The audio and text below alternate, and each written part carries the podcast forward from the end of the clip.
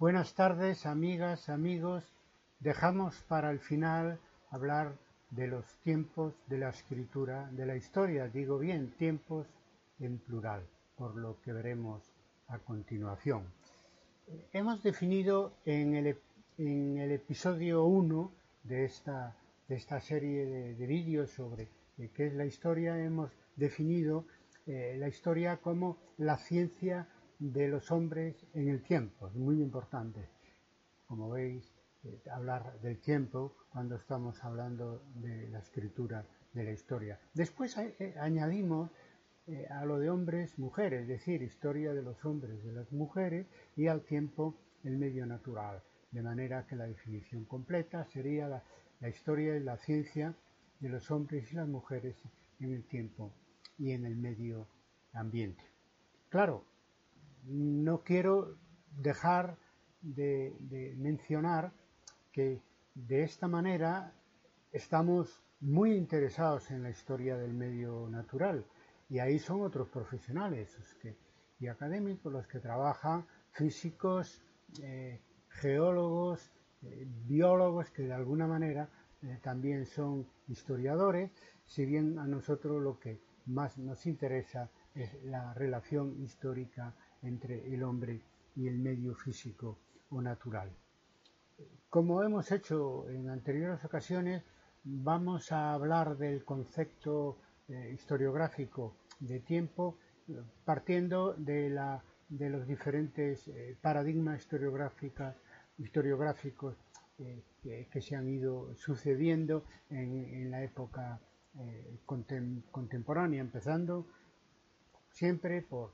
el, positivismo que, nos aporta, eh, yo le llamaría el concepto de, tiempo cronológico, es decir, eh, una idea de tiempo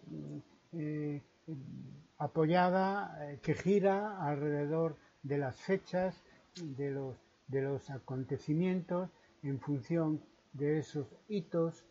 temporales fechas y, acontecimientos, pues se han, eh, el positivismo ha definido pues toda una serie de, edades eh, históricas eh, que todavía están en, vigor, edades cronológicas, temporales como la edad antigua, la edad media, la edad moderna, la edad contemporánea, etcétera. Después vino, vinieron los nuevos historiadores, ya, ya en el siglo XX, y ahí podemos hablar de un tiempo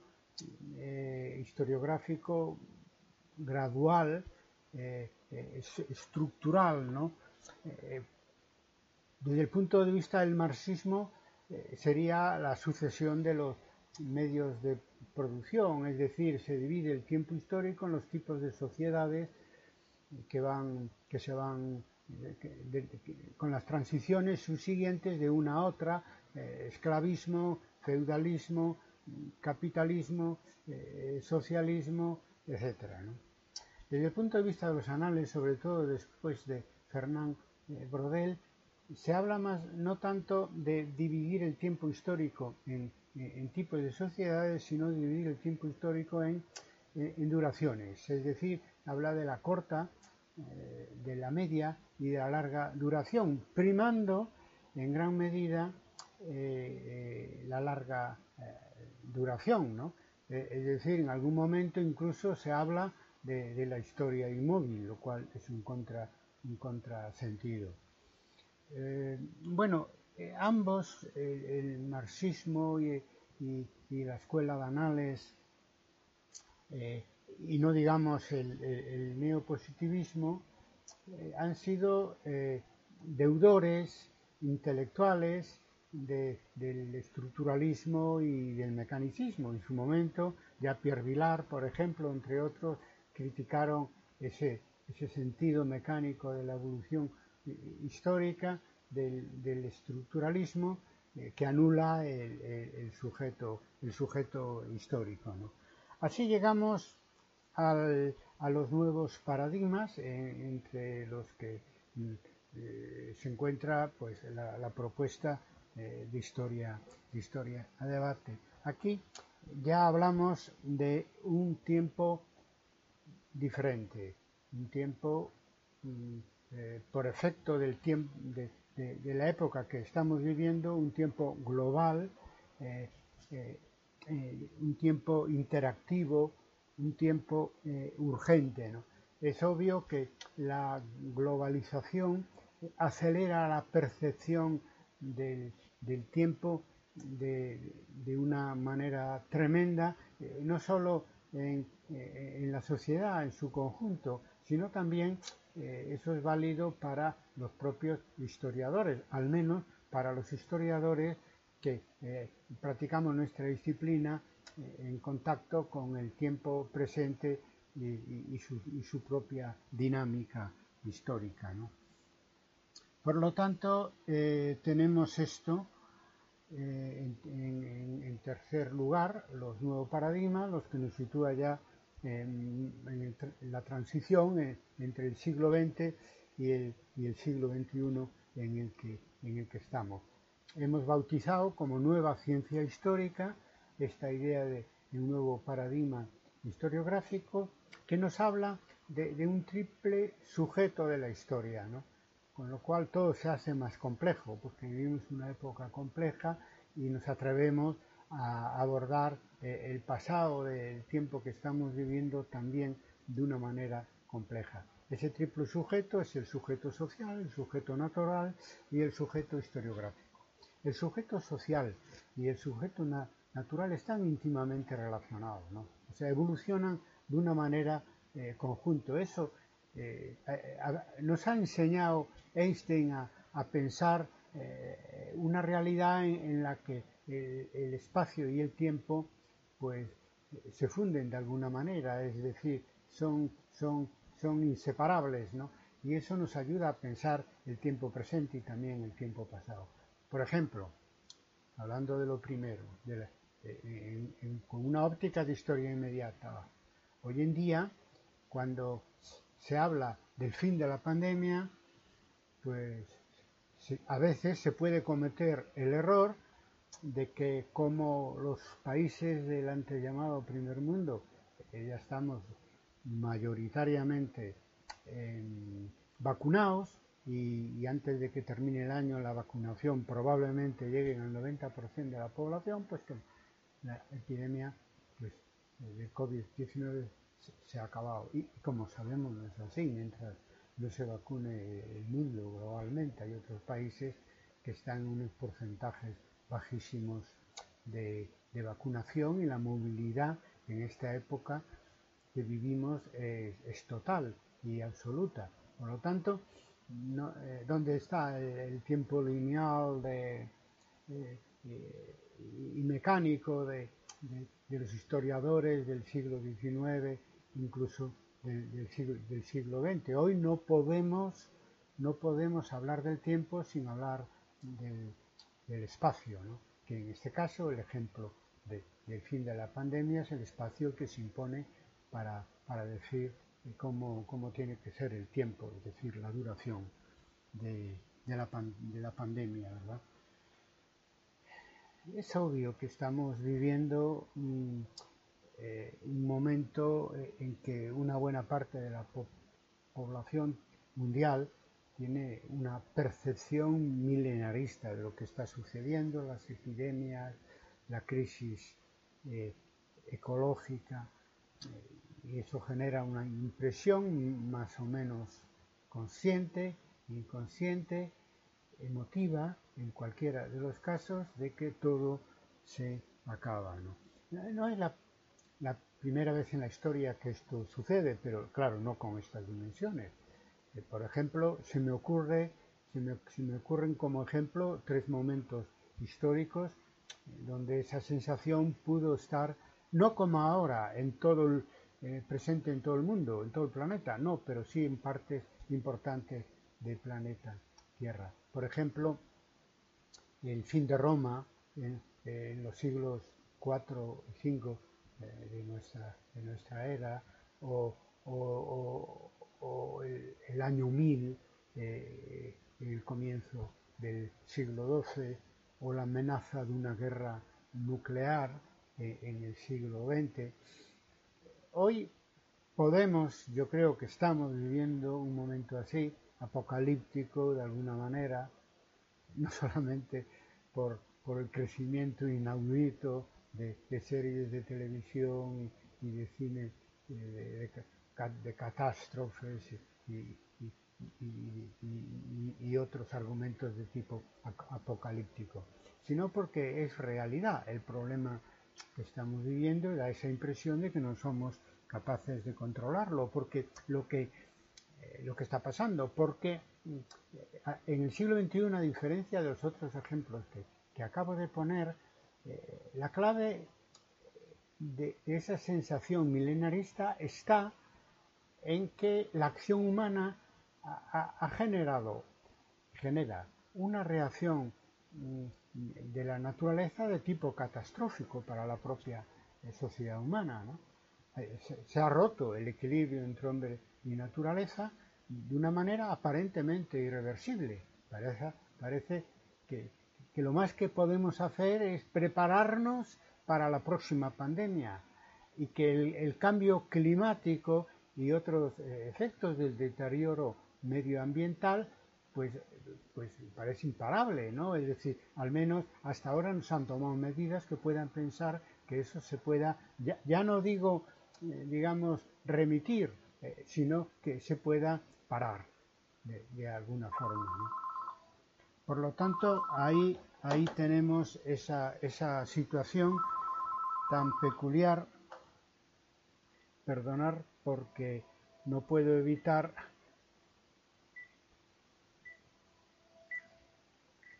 Bueno, pues ya se cansará el que está llamando, estamos hablando de cosas mucho más eh, importantes naturalmente. Decíamos entonces eh, que, para la nueva ciencia eh, de la historia, pues estamos, intervienen a la hora de, de, su escritura, pues tres sujetos históricos, que se transforman en historiográficos, el sujeto social, el sujeto natural y el, propio sujeto historiográfico. El historiador cuya primera reacción a, este, a, este, cambio de situación, a la imposición de este tiempo global e interactivo y, e, e, inmediato es eso, es incluir el pasado y el futuro eh, eh, en nuestro eh, en nuestro campo de, acción eh, y de investigación, es decir, como tema de investigación y, de interpretación de la historia. No solo el pasado, sino también el presente y el futuro, lo que llamamos historia inmediata, o sea que nosotros también hemos sufrido esa y sufrimos, y así debe ser, porque el historiador, decía Bloch, se parece más a su tiempo que, que a sus padres, pues el influjo de este tiempo eh, actual, eh, global, interactivo y urgente. Bien, eh, tiempo global, inédito, acelerado, que deja muy atrás el, el, tiempo cronológico y estructural de los historiadores de los siglos XIX y XX, pero muy atrás. Fijaros eh, si, nosotros mm, también percibimos o no eh, ese cambio histórico que se transforma en un cambio historiográfico para quien quiera estar eh, con, la mirada puesta en el futuro. ¿no? Y en este caso de nuestra disciplina no podemos hurtar, hurtar la, necesidad de, vivir este tiempo para tratar de comprender mejor el pasado que en definitiva eh, es la genealogía que nos lleva al momento eh, que, hoy, hoy estamos, como que el momento, de la misma manera que el momento estamos, y según lo abordemos también historiográficamente, tendremos uno u otro eh, futuro. Hemos dejado atrás el tiempo cronológico y estructural, que de alguna manera pues sigue siendo útil, naturalmente. Hablamos de edades cronológicas, hablamos de, tipos de sociedades, etcétera, pero eh, eh, lo que ahora más nos surge es una nueva mirada que en función de lo que está pasando hoy en día, pues nos puede ayudar a comprender, a comprender mejor ese pasado que, como decía antes, nos ha traído a la disyuntiva eh, en la que hoy eh, eh, estamos. Lo más importante, por lo menos lo primero en cuanto a importancia, es el auge de la, inmediatez que, nosotros hemos transformado en historia y lo que llamamos historia eh, inmediata, ¿no? Porque es que eh, están pasando cosas en ese sentido y tienen que afectar a la condición, a la, a la concepción del tiempo histórico muy importante. Las distancias espacio-temporales se acortan cada vez más y el pasado, presente y futuro es como si se fundieran, ¿no? Eh, hasta tal punto de que no podemos ser historiadores soros mirando hacia atrás, sino que tenemos que ser historiadores globales prestando atención eh, al presente y a los futuros posibles y a los posibles futuros que nos esperan. ¿Qué papel entonces es o debe ser eh, el del historiador como observador, investigador en este tiempo de globalizaciones y de presentismo? Bueno, nuestras propuestas, las que podemos hacer, ya lo hemos hecho a lo largo de, este, de esta serie de episodios breves sobre, sobre y de vídeos breves eh, y, de podcast breves eh, sobre metodología, eh, historiografía y,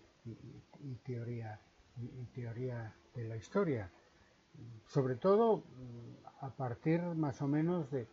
en la segunda mitad de, esta serie eh, de vídeos. Así hemos tratado en el episodio 26 eh, eh, la historia mundial como historia global, en el episodio 36 la,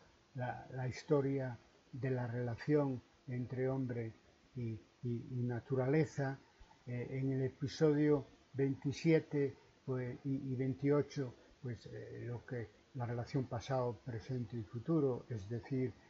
eh, eh, la historia inmediata y, el análisis prospectivo de, los fines de la historia. En el episodio 29, la nueva interdisciplinariedad, en este caso para el tema que nos ocupa, lo pertinente es hablar de la interdisciplinariedad disciplinariedad entre la historia y las ciencias de la naturaleza, retomando toda una vieja relación que tuvimos eh, con la física y con las ciencias naturales en los orígenes de nuestra, de nuestra eh, disciplina. Bien, hay que ayudar como historiadores desde la historia a convertir esa impresión de, fin del mundo, de fin de la historia, en esperanza. Eh, es decir, aprovechando como toda crisis la ventana de, oportunidad que supone eh, para eh, cambiar la marcha de la humanidad respetando y protegiendo la naturaleza. En el último meme que, difundimos eh, el lunes pasado, decíamos que todo futuro tiene su historia. Hagamos desde la historia un futuro más deseable, mejor que el que hoy tenemos. Amigas, amigos, la historia no se acaba, pero esta serie de vídeos que es la historia, eh, sí, este sería el último eh, episodio. Agradeceros eh, el seguimiento a lo largo de este año último, muy duro en otros aspectos. Eh, hemos querido ser desde nuestra profesión el contrapunto del mal rollo que hemos tenido que pasar todos con el confinamiento y el sentimiento que nos creaba toda esta, todos estos centenares de miles y millones de personas que han sido contagiados y han enfermado y han muerto. Por lo tanto, el virus acaba, la historia sigue y apuesta por la esperanza. Seguiremos eh, subiendo vídeos de conferencias, de entrevistas, eh, en fin, pero de una manera ya a demanda. Eh, y, seguiremos haciendo historia dentro y fuera de las redes, en contacto con vosotros y sabiendo que luchamos por una historia mejor. Sí se puede.